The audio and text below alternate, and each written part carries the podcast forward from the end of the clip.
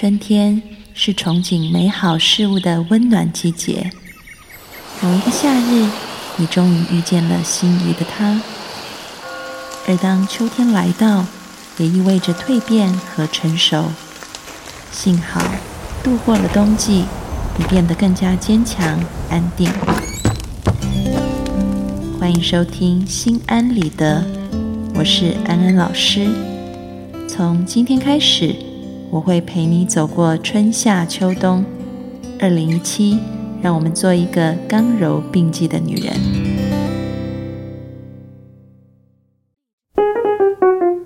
Hello，各位听众朋友，大家好，欢迎收听《心安理得》，我是安安老师。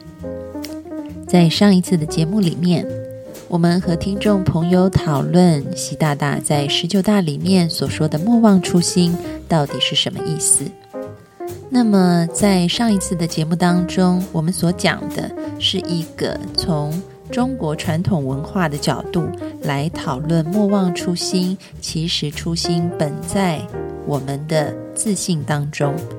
那么，这是一种反观内照、往内去探寻，并且逐渐擦亮自己的本心的过程。那么，可能听众朋友听。完上一集的节目以后，会觉得那这样子会不会太出世，也太形而上了呢？那么今天的节目，我们就要把后半段给讲清楚，因为莫忘初心的下一句叫做方得始终啊。我们既然有了开始，那么终点又是什么？目标又是什么？我们要在今天的节目里面来好好的探究。怎么样子让传统文化能够现代化？欢迎进入今天的讨论。讲到这个要把传统文化现代化呢，其实也就是我们的初心要能够方得始终。嗯，那么讲到现代化，就不得不提起科学。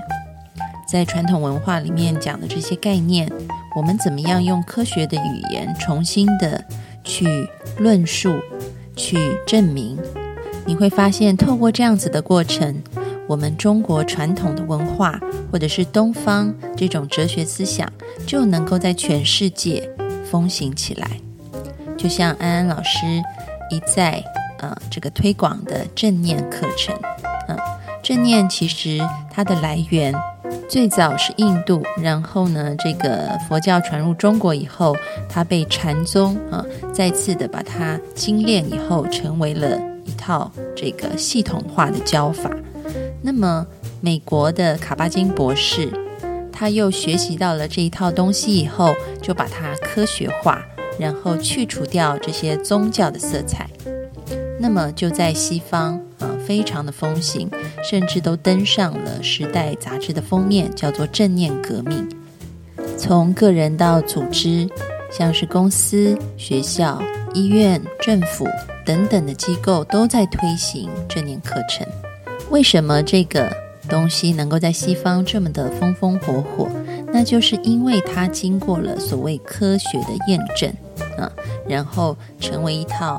很有逻辑性的操作方法，所以呢，如果我们要发扬传统文化，在现代的社会当中，而且不止在中国，还要推广到全世界去，我们就必须借助同样的路径去做。也就是在上一集节目里面讲的，虽然我们的智慧，中国人的智慧来自于反观内照，但是呢，如果我们要能够在西方社会展开来的话，我们还是必须要踏着他们的路径，那是一种逻辑的向外求真，用科学的调查和研究来说话。打一个比方好了，我们中国人都会觉得书法是一种艺术，但是，嗯，安安老师和我的导师高尚仁教授，高尚仁老师他经过了数十年的。这个验证以后，做了很多的实验，就发现其实中国的书法也具备有很多在科学上面已经证实的对于人体身心健康改善的功效。我们曾经做过实验，就发现呢，这个人在写书法的时候，我们会产生一种脑波，叫做西达波。这个 C 打波呢，其实在正念练习的时候也会出现的。它是一种身体放松，但是精神非常专注的状态。这样子的状态不仅能够促进身心健康，而且对于大脑认知功能的这个改善也是很有帮助的。所以你可以看到，书法在我们的传统文化里面，它本来是一种艺术的角色，但是我们透过将它科学化，那么你可以发现，它就不单单只是一种艺术了。反倒增加了一种治疗的形式，而在这个治疗之上，还有一种更加具有正向的效果，能够促进我们的健康，能够增加我们的认知的这个作用。啊，其实你会看到，跟正念如何从东方走到西方，然后在西方大放异彩的方式是类似的。因为卡巴金博士一开始，他也是把正念练习这个在东方千百年来只存在于庙堂里面这个宗教领域是比较小众的一个方法，他带到了西方。他先用于治疗，先放在医院里面，然后从医院里面开始扩散出去。啊，这个从治疗只是减轻负面的影响，开始发现。科学实证上面，它也具有很多正面的影响，促进身心的健康，让我们更有智慧，让我们更加慈悲，甚至是改善人际关系等等啊，一步一步的推广出去。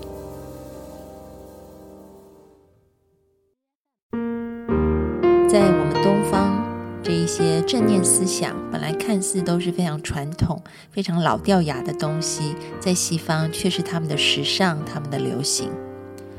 那么，这种就是所谓传统的现代化。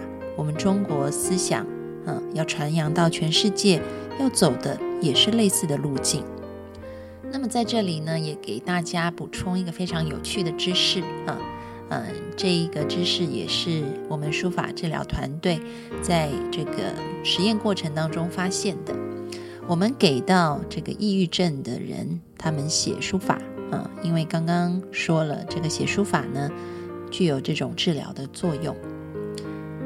然后我们给他们写不同的书法字，有一组写的就是所谓的中性字啊，没有任何情绪的意思。那么有一组呢，写的是所谓的正向字，也就是这一些呃开心啊、快乐啊这一种正向的字。那大家可以猜猜看，写哪一种字对于减低抑郁情绪的效果会比较好呢？呃，可能大部分的人会猜是后者，写这种正向字，但其实实验的结果是。无论是写正向字，或者是写中性字，他们在做这种练习之前跟之后都有一个显著的差异啊，也就是说，他们的抑郁情况呢都改善了。但是有一个非常有趣的点啊，那就是写中性字的改善程度高于写正向字的改善程度。讲到这里，大家可能会很讶异。但是安安老师相信，如果听过正念课的同学，应该不会觉得很压抑，因为在正念课程当中，安安老师也曾经比较过两种疗法的差异。嗯，一个疗法叫做认知行为疗法 （CBT），另外一种疗法叫做正念认知疗法 （MBCT）。这两种疗法呢，都是想要去改善抑郁症的。那么前者他的做法是帮助这一些患者能够察觉到自己的想法当中有很多扭曲的成分，然后当他看见以后，他就要用一个比较正面的思想去转念。啊，比如说今天可能他觉得自己发生了某件事情很倒霉，但是呢，当他能够转念去想一想，今天发生这件事情啊。我学习到了什么？那么可以帮助我下次在遇到类似的事情的时候表现得更好。也就是他从一个负面的想法里面跳出来，成为一个正面的想法啊，那么这个抑郁症就可以改善。这个是所谓的 CBT 认知行为疗法。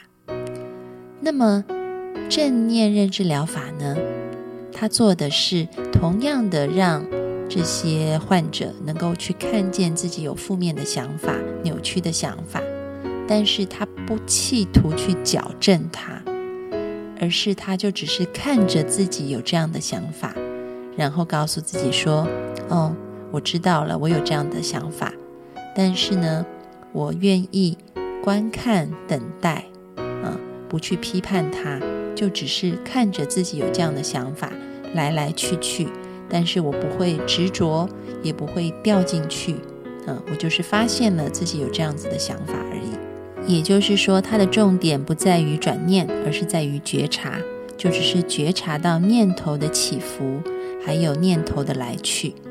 那么这两种对于抑郁症的治疗方法，在抑郁症的这个治愈率上面，两者。嗯，是差不多的，都是很有效果的。但是执行起来，其实正念认知疗法，啊，会比认知行为疗法来的比较简单。啊，因为人掉到这个情绪低谷里面要去转念是比较难的。啊，但是呢，你要他去觉察，相对来讲会简单一些。所以在有限的这个医护人力资源还有金钱的限制下面啊。其实会更推荐正念认知疗法，那你就可以拿来对比一下。刚刚我们说写书法的状况是类似的，嗯，当我们写中性字或者是写正向字都很有效，但是呢，中性字似乎比正向字的效果更加好一些。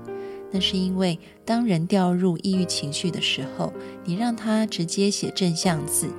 而没有人去说明、去辅助他这种转念的过程，其实他会觉得格格不入，他反而很难从那种负面的情绪跳出来。但是让他写中性字的时候，嗯，因为他就是直接进入一种放松专注的状态，不关乎这个字意的内容，那么调整他的不再是这个字的内容，而只是书法的这个动作的时候。他比较容易从那个情绪的低谷当中，啊，跳脱出来，不会执着在那个情绪当中。